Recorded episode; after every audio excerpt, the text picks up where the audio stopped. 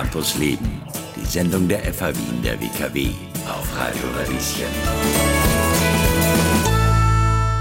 Willkommen bei Campus Leben. 250.000 Wiener Schülerinnen und Schüler wissen, was Online-Unterricht bedeutet, mit all seinen guten und schlechten Seiten. Allen anderen von uns könnte das aber bald auch blühen die Google Zukunftswerkstatt, LinkedIn Learning, Udemy, Skillshare. Es gibt mittlerweile viele Plattformen für Online-Kurse. Aber ist das wirklich was? Die FA Wien der WKW ist hier mittendrin. Tobias Schwarzbauer, Silke Schweiger und Theresa Bayer haben gerade ihren ersten Online-Kurs fertiggestellt. Ob wir in Zukunft online lernen, darüber spreche ich jetzt mit Ihnen. Hallo. Hallo. Hallo. In die große Runde sozusagen. Ja, fangen wir mal an, ganz kurz euch vorzustellen. Äh, Tobias, von welcher Richtung kommst denn du an der FAW in der WKW? Genau, also ich bin im Kompetenzzentrum für E-Learning. Das ist ein Teilsegment, könnte man sagen, vom Teaching and Learning Center bei uns im Haus. Und ich leite das Kompetenzzentrum. Okay, also du beschäftigst dich damit sozusagen, was sind neue innovative Ansätze zu lernen. Genau. Und Silke und Theresa, von wo seid ihr? Genau, wir sind auch vom Didaktikzentrum, also ähm, Teaching and Learning Center und von Schreibzentrum quasi. Also wir sind so fürs wissenschaftliche Schreiben im Haus zuständig und Ansprechpartnerinnen. Super, da gibt es auch noch ein paar Tipps zum wissenschaftlichen Schreiben. Äh, gleich dazu kommen wir dann aber gleich. Ähm, ganz kurz, ich frage mal allgemein in die Runde, wie habt ihr den Online-Unterricht so wahrgenommen in den letzten Jahr, eineinhalb Jahren ungefähr? Habt ihr vielleicht Kinder, die das äh, erlebt haben oder so? Wie, wie war es? Also privat sind die Kinder bei mir noch zu klein, aber ich habe in meinem Familienbereich doch sehr viel äh, Lehrende. Also so ich es insofern halt äh, da passiv mitkriegt im Schulbereich. Im Hochschulbereich natürlich ganz aktiv, weil als äh, E-Learning-Kompetenzzentrum waren wir da halt doch sehr involviert in dem Thema. genau.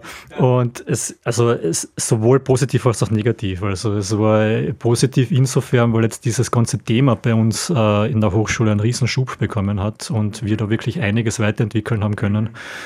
Ähm, negativ im Sinne, dass natürlich das für alle sehr überraschend kam, ja, weil natürlich hätten sehr viele Institutionen mehr Vorbereitungszeit gebraucht und ja. äh, ohne jetzt wirklich diese äh, Basics im Technikbereich zu beherrschen und im Didaktikbereich, dann ist es natürlich schwer auf, auf Null aufzusetzen. Genau, und da haben wir im Haushalt einen riesen Vorteil gehabt, dass wir nicht auf Null aufsetzen haben müssen, weil wir schon einiges davor gemacht haben. Insofern äh, ging es bei uns eigentlich überraschend gut. Ja. Genau. Vielleicht äh, zu dir auch nochmal ganz kurz. Also zu Online-Lernen hat jetzt, glaube ich, mittlerweile jeder in Wien in Österreich eine Meinung. Ähm, trotzdem, wenn ich jetzt auf Google, auf LinkedIn schaue, sagen alle, das ist das nächste große Ding. Auch wenn manche vielleicht sagen, puh, Gott sei Dank ist das vorbei. Wieso ist das äh, jetzt so groß im Kommen? Wieso ist das so wichtig?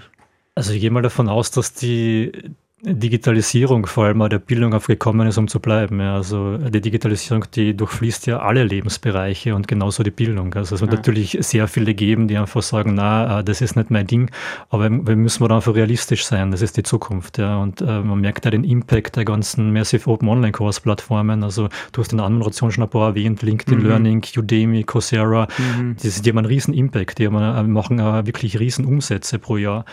Und das ist, fließt einfach der Demokratisierung der Bildung einfach mit rein. Ja, dass mhm. du einfach die Möglichkeit hast, jetzt unabhängig von einer Hochschule, die auch weiterzubilden und einfach einen Mini-Abschluss zu bekommen. Okay. Genau. Hat sicher auch Vorteile und Nachteile, vielleicht mhm. kommen wir gleich dazu. Ähm, aber ihr veröffentlicht euren allerersten Kurs auf der Plattform iMoocs. Genau. Äh, in fünf Lektionen lerne ich etwas über das wissenschaftliche Schreiben. Vielleicht Silke, Theresa, worum geht es da genau?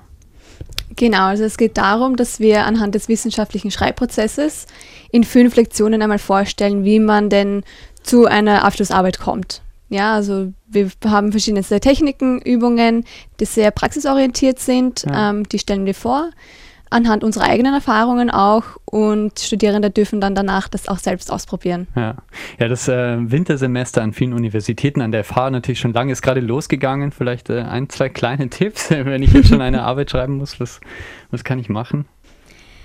Ähm, ja, sich mal vielleicht frühzeitig anfangen, das ist einmal hm. das Wichtigste. Okay. Und dann vielleicht auch, wenn man braucht, Support sich suchen. Also hier sind wir auch Ansprechpartnerinnen. Ja. Ähm, Tipp ist auch noch, sich mit anderen auszutauschen, sich zu vernetzen mit Kollegen und Kolleginnen, einfach auch über das Schreiben sprechen, über die Themen sich austauschen, ja, Feedback einholen. Ja. Genau, das sind so, glaube ich, so die wichtigsten okay. Eckpfeiler. Mehr gibt es dann, ich, ich dürfte schon reinschauen, also ein paar gute Tipps gibt es dann auch noch in euren Videos. Mhm. Ähm, für wen ist denn der Kurs? Wie läuft der genau ab? Vielleicht erklärst du uns das noch. Mhm. Also Theresa hat eh schon ähm, kurz gemeint, also es gibt fünf Lektionen und die gehen anhand, also die sind, orientieren sich anhand des Schreibprozesses. Das heißt, es geht wirklich von der ersten Themenfindung, äh, Ideensammlung bis hin dann später zum Überarbeiten zum Fokus. Ja, also es sind ja. unterschiedliche Lektionen. Zielgruppe sind einerseits Studierende, also die ähm, Unterstützung beim Schreiben wissenschaftlicher Arbeiten suchen. Ja.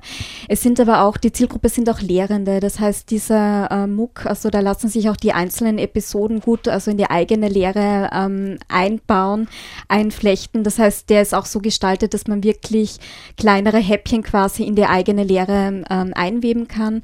Und dann auch noch Zielgruppe sind einfach Interessierte, also die interessiert sind am Schreiben, am, am wissenschaftlichen Schreibprozess. Ja, mhm. okay, cool. Ähm, an der FH Wien der WKW, da kann ich Marketing studieren, Unternehmenskommunikation, Immobilienmanagement. Das sind so Kurse, die ich, äh, zumindest was Marketing zum Beispiel auch angeht, das sind Kurse, die finde ich auch in der Zukunftswerkstatt von Google oder LinkedIn. Ähm, was, be was bedeutet denn das jetzt für die FH? Ja, plakativ könnte man sagen, das sind Riesenkonkurrenten, ja, aber ich würde das gar nicht so plakativ sehen, weil eigentlich ist das eine Riesenchance für Hochschulen, ne, weil die, die zeigen vor, was möglich ist im Online-Bereich. Und mhm. es ist auch so, jetzt, äh, wir haben ja schon jetzt ähm, iMux erwähnt zum Beispiel, das ist ja von der TU Graz, das heißt, das ist ja kein privater Anbieter, das ist ja von einer Hochschule ausgehend, diese Plattform.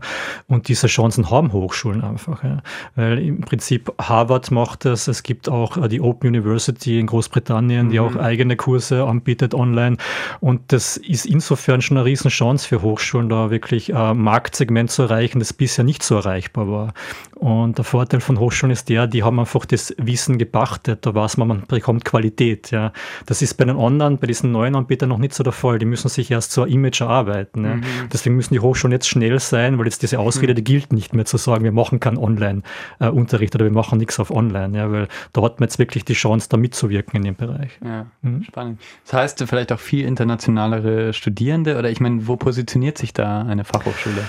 Einerseits international, das andere ist aber auch, dass man gewisse Gesellschaftsschichten erreicht, die einfach äh, nicht so eine Chance auf Bildung haben. Ja. Mhm. Und das ist, wenn man jetzt wirklich versucht, äh, Angebote anzubieten, in, ähm, die einfach international sind, also entsprechend mit englischer Sprache ähm, oder entsprechend mit äh, verschiedenen Untertiteln oder auch Barrierefreiheit ist online genauso möglich. Ja. Das heißt, da kann man einfach gewisse Segmente erreichen, die einfach so nie auf eine Hochschule kommen würden, ja, also Zielgruppen. Ich glaube auch, ähm, der Vorteil von uns also als Hochschule ist auch, dass wir halt wirklich maßgeschneidert ähm, auf die Studierenden eingehen können, zum Beispiel berufsbegleitend. Also sie können online, also Online-Kurse quasi besuchen, ja, ja, aber wir haben auch Präsenzveranstaltungen. Zum Beispiel, das ist bei uns in die Beratungen so, also wir machen das entweder vor Ort, ja, die, die bei uns im Haus sind, ja, die das auch diesen persönlichen Austausch vor Ort brauchen und möchten, ja, also dafür sind wir da, aber auch für die Berufsbegleitenden, die vielleicht gerade im Auslandssemester sind, sind, ähm, die beruflich eingedeckt sind, die vielleicht nicht vor Ort kommen können, auch für die haben wir Angebote. Mhm.